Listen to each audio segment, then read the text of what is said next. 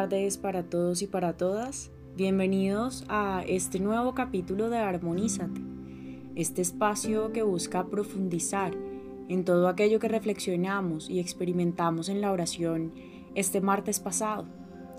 En esta oración tuvimos la oportunidad de reflexionar acerca de cuál es el impacto de mis acciones, de qué manera yo puedo aprender a dar y no simplemente a renunciar lo que implica una entrega amorosa y generosa.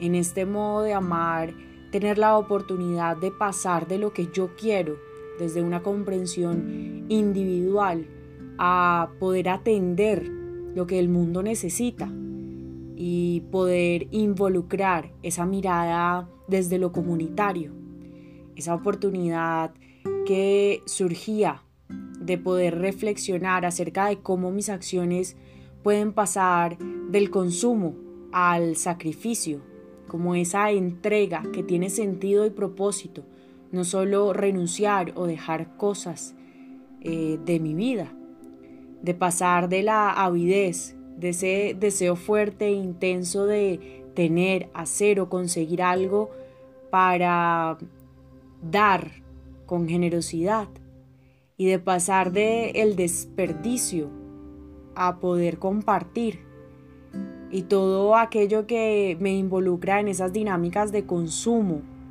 de descarte, de desprecio, en donde yo hago parte de ese sistema en donde si consumo más, pues habrá mucha más producción.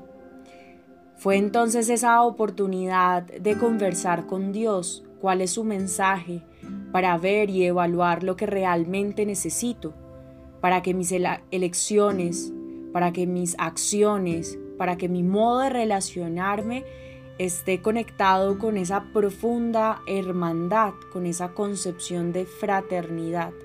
Y todo esto por la propuesta del Papa Francisco de esa necesidad que tenemos en nuestras relaciones con los demás, de que sea esa entrega amorosa y que sea la generosidad que involucre nuestras acciones, que involucre ese modo de relacionarnos. Es así como Él propone que esas raíces éticas y espirituales sean abordadas, sean transformadas para generar un cambio humano, ese cambio que necesitamos. Tanto la creación lo necesita como nosotros como sociedad. Por eso Él habla de una crisis socioambiental, no es una crisis social todo lo que le ocurre al ser humano, o es una crisis ambiental lo que le ocurre a los seres con los que compartimos y la creación en sí misma, sino que las dos implican una relación tan estrecha que por eso Él nos llama a no hacer un cambio de técnica simplemente, sino a hacer un cambio de un estilo de vida que eso transforme nuestra manera de relacionarnos, porque si esto no lo hacemos solamente estaríamos afrontando o atendiendo los síntomas.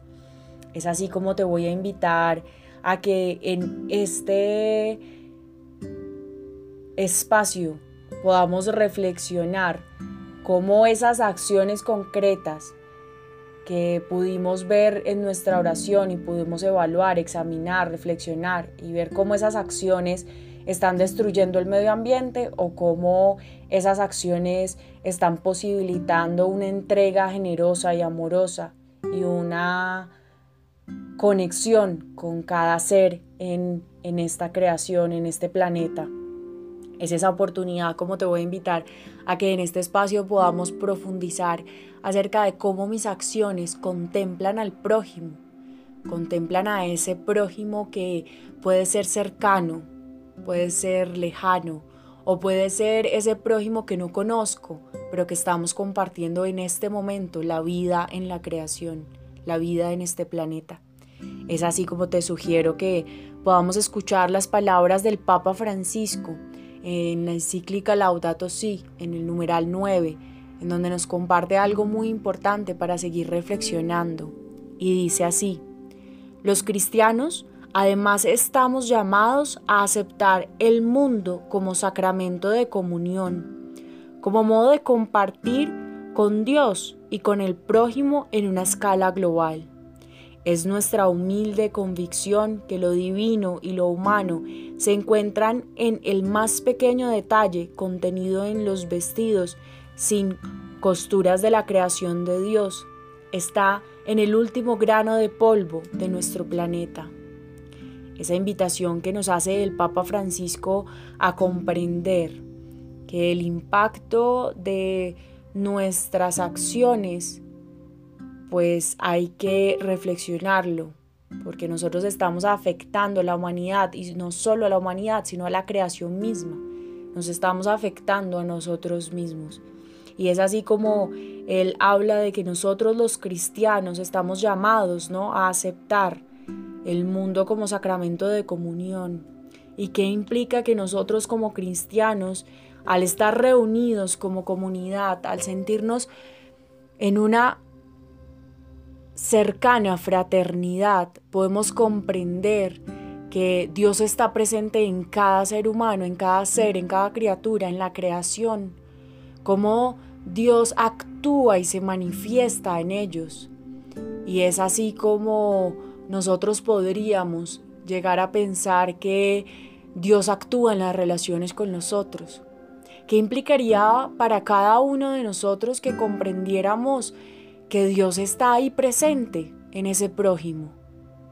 ¿Qué implica para ti como persona, como cristiano, que el Papa Francisco nos hace un llamado a aceptar el mundo como sacramento de comunión, como ese acto tan importante para todos, que es ponerse en presencia de Jesús, de celebrar como comunidad la vida que Jesús nos da y que nosotros tenemos esa responsabilidad de que todas sus enseñanzas y toda su buena noticia sea compartida al mundo, sea transmitida y por ende el mundo sea transformado. ¿De qué manera esas enseñanzas de Jesús sobre cómo sanar, acompañar, ver al prójimo están presentes en mi vida y cómo yo puedo comprender al otro ser humano como alguien que está lleno de dignidad, que tiene valor, que necesita, así como yo, muchas cosas para poder vivir, que todas quizás las injusticias que pasa, pues yo aporte a que él pueda tener su vida digna. De qué manera yo puedo ver al mundo como esa oportunidad de salvar, de sanar, de enseñar, de poner todos mis dones y que esa relación sea algo sagrado, que esa relación con los demás implique ver al otro como hermano, como Jesús lo hizo. Y eso de qué manera puede aportar a generar vida en abundancia, como ya lo hemos hablado anteriormente. Como yo al sentirme conectada con el otro, por esa experiencia de Dios encarnada en cada uno de nosotros, para que desde ahí yo pueda cuidar al otro, que sea consciente con mis acciones cotidianas que yo puedo afectar de manera positiva o negativa a la otra persona. Y eso que cambia en mi estilo de vida y en mi modo de relacionarme. Que implica que yo pueda contemplar al otro. Que lo haga parte de mi vida y que lo considere como algo fundamental. No como algo que nos decían en la oración que comprendíamos al otro como una manera de descartar, de juzgar, de tener esa potestad de decir cómo debe ser el otro o qué debe hacer o cómo debe ser valorado o cómo debe ser correspondido. Quizás esa mirada de amor de Dios y de ver a Dios dentro de cada criatura y especialmente dentro del prójimo pueda cambiar desde la manera espiritual, desde la manera relacional, desde la manera afectiva, lo sagrado que puede ser comprender al otro desde el amor y lo que implica que yo pueda acoger al otro con amor y le pueda brindar desde lo que tengo y desde lo que puedo y desde lo que soy con tanta generosidad de lo que él pueda necesitar. ¿De qué manera tú compartes con el otro? ¿De qué manera tú puedes encontrar lo divino, a Dios en el otro? ¿Qué invitaciones o qué implicaciones puede surgir esta reflexión para ti? ¿Qué implicaría en tu vida cotidiana que al otro lo vieras con esa mirada de amor de Dios? Y desde tus acciones y tu cotidianidad, cómo pudieras entregarte con generosidad para transformar el mundo, para que esas relaciones que se transforman puedan impactar y afrontar esa crisis socioambiental que estamos viviendo.